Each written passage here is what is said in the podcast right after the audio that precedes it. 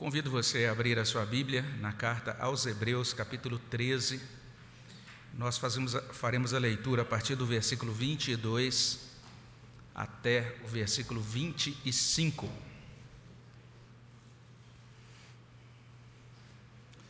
Carta aos Hebreus, capítulo 13, de 22 até 25. Convido você aí na sua casa também a manter a sua Bíblia aberta para acompanhar a leitura deste trecho da palavra de Deus. Nós que estamos aqui somos convidados, vamos ler juntos, vamos ler a uma só voz esta passagem final da carta aos Hebreus. Vamos ler. Rogo-vos ainda, irmãos, que suporteis a presente palavra de exortação, tanto mais quanto vos escrevi resumidamente Notifico-vos que o irmão Timóteo foi posto em liberdade. Com ele, caso venha logo, vos verei. Saudai todos os vossos guias, bem como todos os santos. Os da Itália vos saúdam. A graça seja com todos vós. Ó Senhor, obrigado porque chegamos até aqui nas meditações nessa carta aos Hebreus. Queremos agradecer por essa palavra viva, Senhor Deus que chegou aos nossos corações pela tua bondade.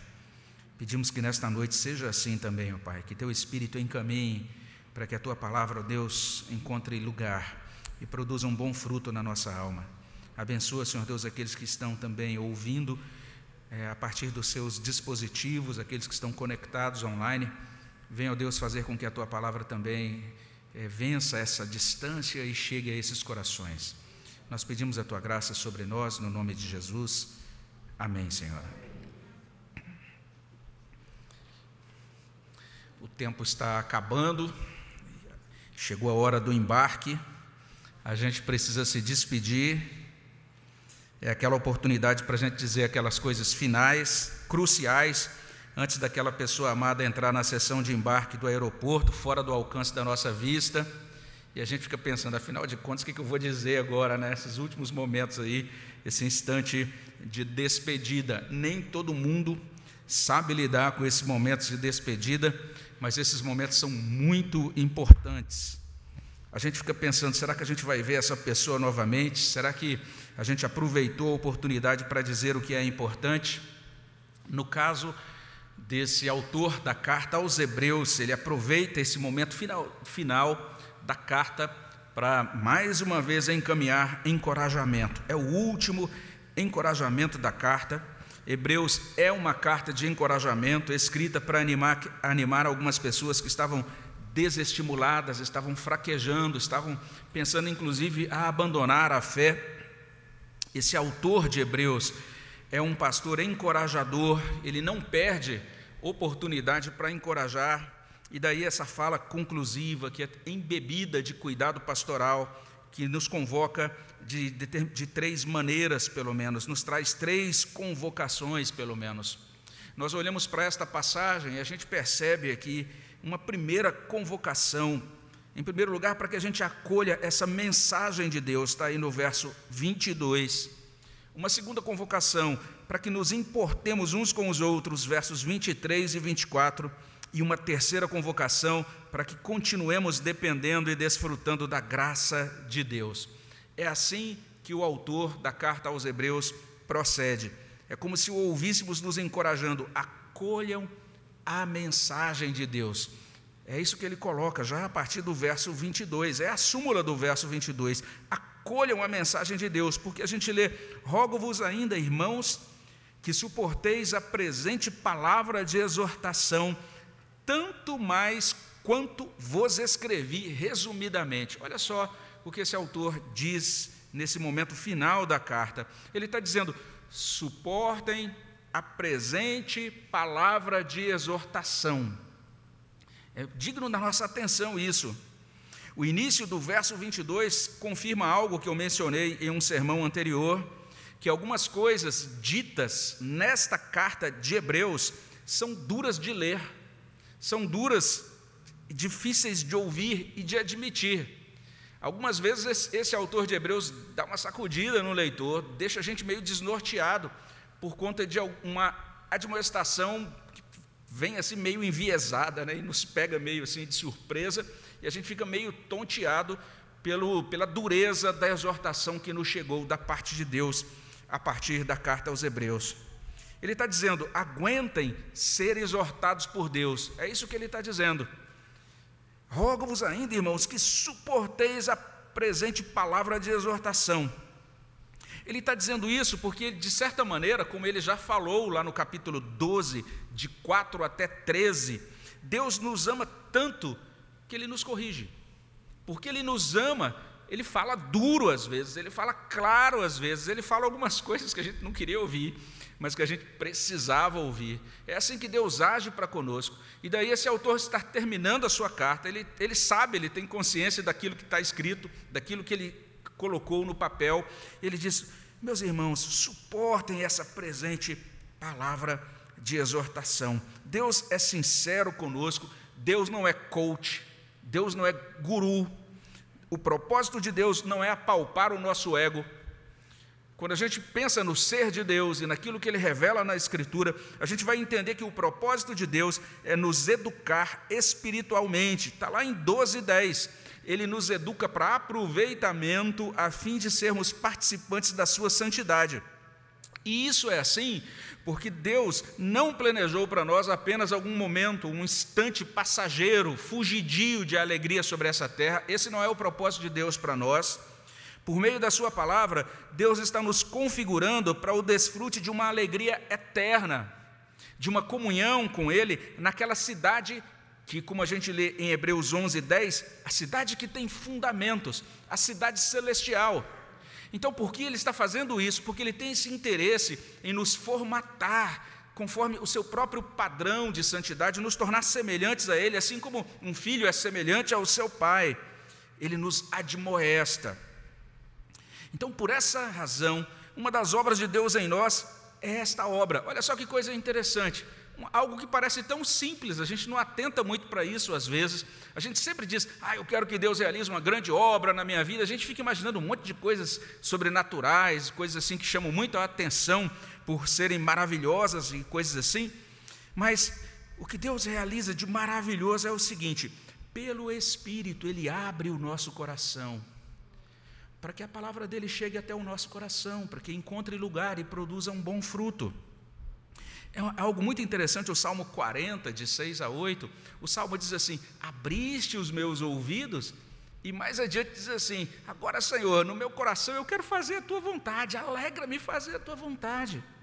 Isso é obra maravilhosa de Deus, quando Ele abre os nossos ouvidos, Ele nos ajuda a acolher a exortação da palavra dEle, e Ele molda então o nosso coração. Veja só, é Hebreus 10, 16 se cumprindo.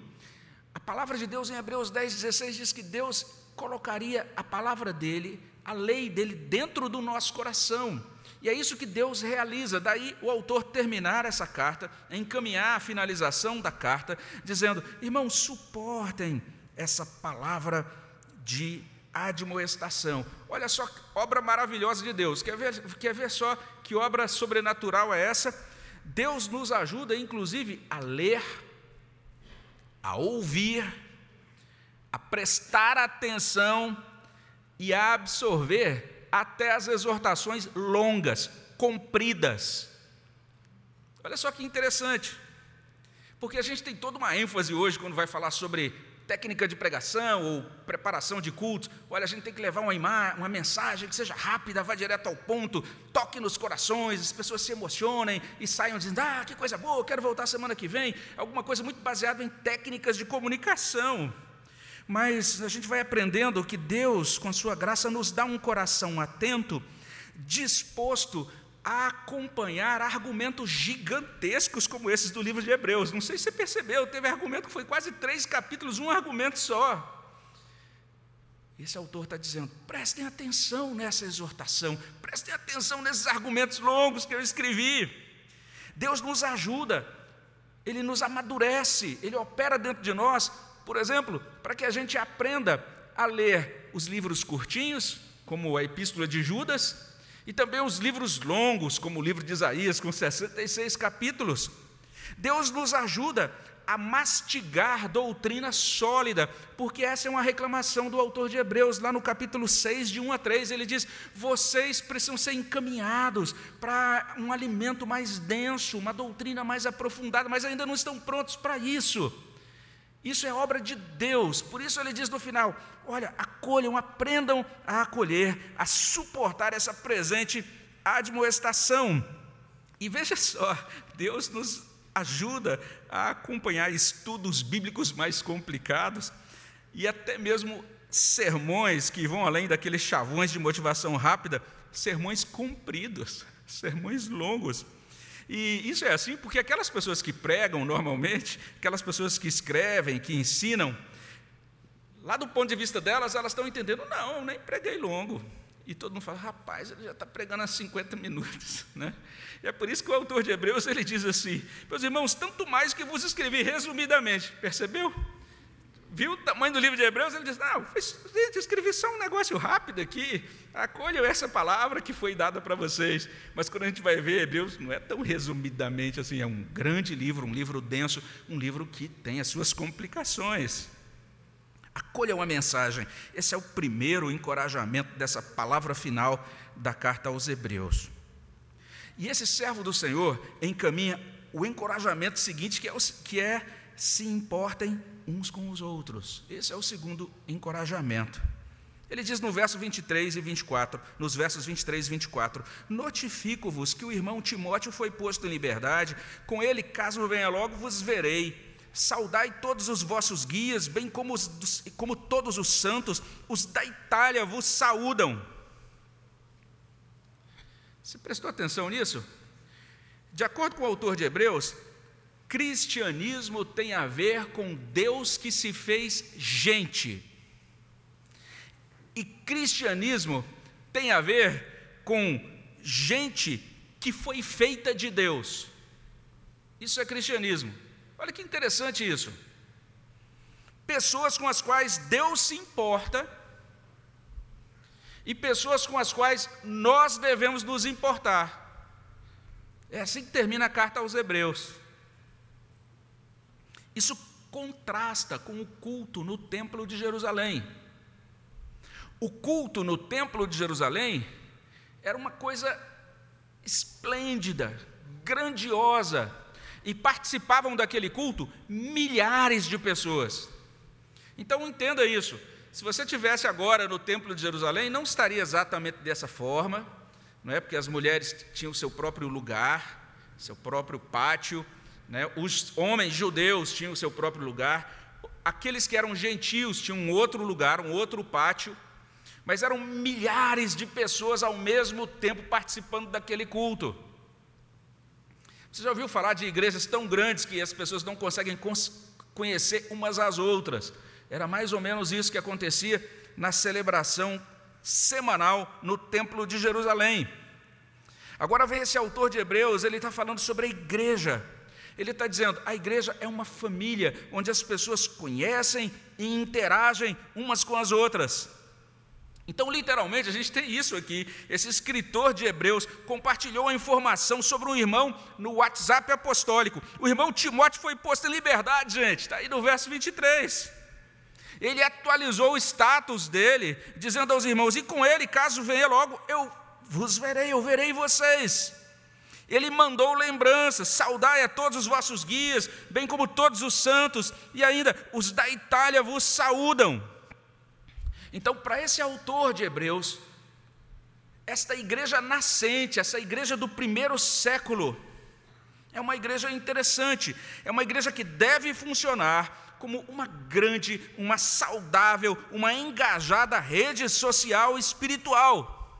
Não uma rede tóxica que instila medo por meio de notícias falsas ou teorias conspiratórias o objetivo dessa rede espiritual, dessa família que Deus estabelecendo também, não é instigar devoção a celebridades ou influenciadores humanos, mas o fato é que deveria haver troca de dados e troca de afeto, troca de informações. Timóteo saiu, está livre.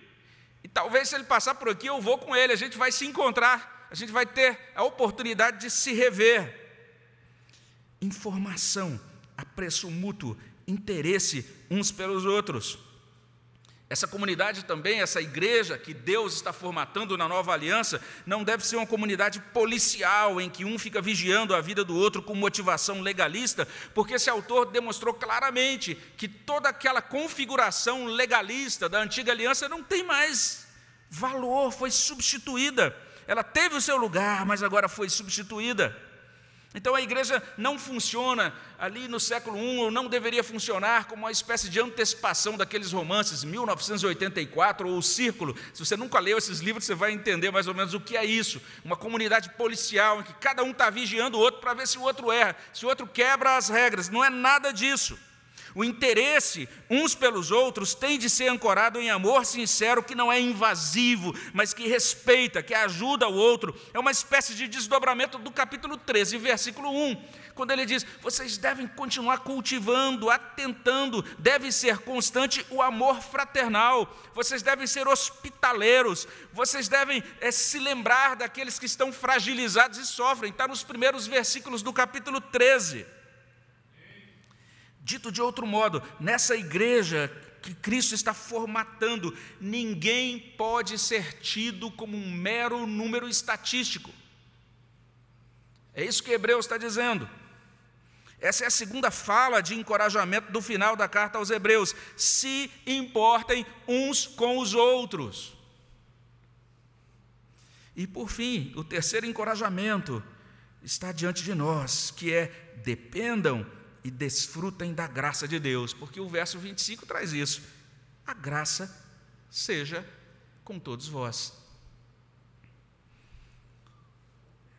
O livro de Hebreus é, é realmente impressionante, porque ele inicia com Jesus.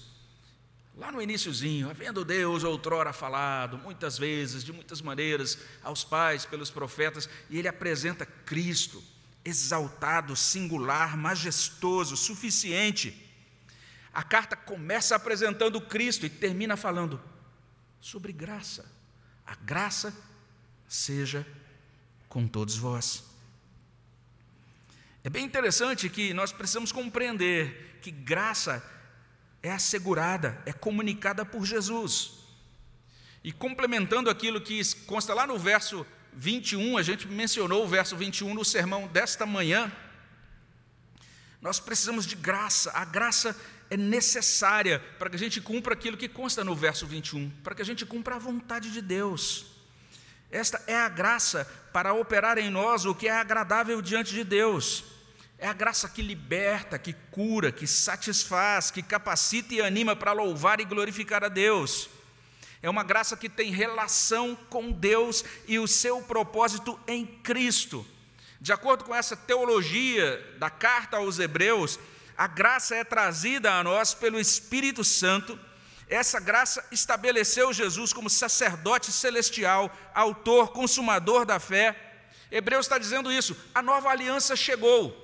O tempo da graça agora se torna dilatado por conta dessa compreensão plena do Evangelho. O sacerdote perfeito penetrou os céus, como diz 4,14, e agora o trono de juízo se tornou trono de graça, capítulo 4, versículo 16. Dependam, desfrutem da graça de Deus. É assim que ele termina, é assim que ele conclui essa carta. E a gente também pode começar a concluir essa exposição da carta aos Hebreus. Primeiro, recapitulando esse ensino tão precioso dessa, desse último encorajamento. Acolhamos a mensagem de Deus, importemos-nos uns com os outros, continuemos dependendo e desfrutando da graça de Deus. Nesse sentido, nós devemos nos dispor para de fato ouvir, estudar, compreender, aprender mais desta carta aos Hebreus. Eu quero convidar você a fazer isso. Pode ser que você não tenha acompanhado desde o primeiro sermão sobre Hebreus, ou pode ser que você até tenha acompanhado desde o primeiro sermão, mas fica aí esse convite. Que tal a gente maratonar a carta aos Hebreus? Tira aí uma manhã, algumas três, quatro horas, quero ler do início ao fim, a carta inteira. Vale a pena, porque veja só a admoestação suportem a presente palavra de exortação. Vamos nos lembrar desta palavra, vamos voltar a ela, vamos recapitular os conteúdos, vamos trazer isso para o nosso coração, vamos ler novamente, vamos compreender mais e melhor. E vale a pena a gente ler bons livros que nos ajudem a compreender a carta aos Hebreus. Hoje eu indiquei um livro escrito por um irmão da nossa igreja, nosso irmão Orlando Venâncio. Ele chega aqui, senta lá no finalzinho, sai rapidinho, assim, e poucas pessoas é, conhecem bem esse irmão. Ele é um ex-professor de teologia do seminário de Campinas. E ele escreveu um livro que é vendido pela Amazon, muito bom, intitulado Sinai e Sião. Vale a pena você conhecer o comentário do nosso irmão Orlando, muito bem escrito, muito bem trabalhado, é com interpretações muito cuidadosas do texto de Hebreus. Este e outros livros nos ajudam a compreender a mensagem de Hebreus. Eu vou publicar uma lista de livros que a gente usou, inclusive para essa série de sermões, na versão escrita desse sermão que vai constar no nosso site mas especificamente pensando especificamente nessa exortação de atentar para as exortações.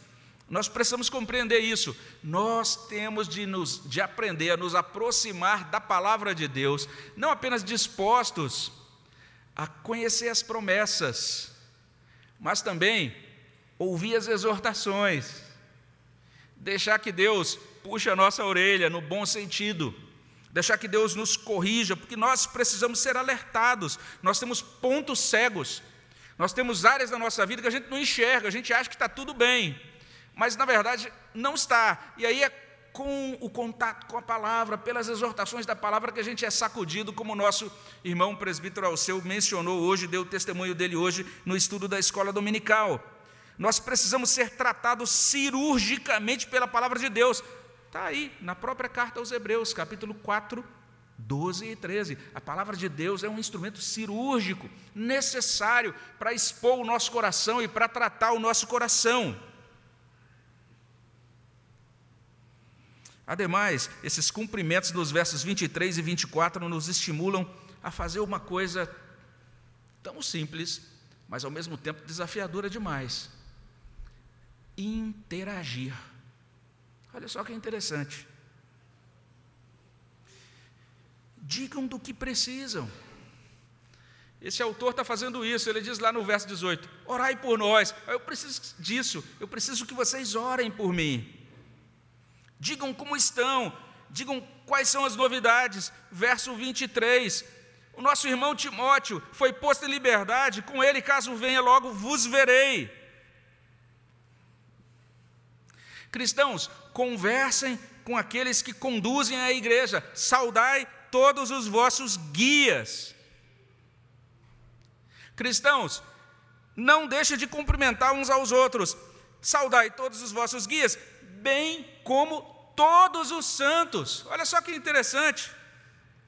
Não se isolem, não se fechem em si mesmos. Isso está aí porque é fácil se isolar. É fácil instalar trancas nas portas e nos corações. É fácil desconfiar, pré-conceituar, pré-julgar. É mais fácil lamentar por nossa solidão ou isolamento e, ao mesmo tempo, não sair da toca, não tomar a iniciativa para se aproximar das outras pessoas. E aí tem até algo que acontece sempre, no, a gente tem que lidar com essa questão, que são chamados grupos de aplicativos de mensagens, é ou não é? Eu não conheço ninguém que diga, ah, como eu estou feliz com os grupos de aplicativos aqui, de, do meu aplicativo de mensagens. Na verdade, é o contrário. Oh, meu Deus, eu fui incluído em outro grupo, não aguento mais tanto grupo assim. e algumas pessoas dizem, eu preciso me livrar desse grupo, eu não aguento mais isso, não é? Eles sobrecarregam eles atrapalham a concentração, até a nossa produtividade. Você está querendo fazer um negócio lá, o treco é pim, pim, pim, pim. Você fala, deve ser importante. Aí você para tudo, tem lá uma mãozinha, ou alguém fazendo assim, ou mandando uma coisinha, um gifzinho animado. Parei o meu trabalho para ver esse negócio, esse cachorrinho saltitante, coisas semelhantes. Então a gente fica muito irritado com essas coisas.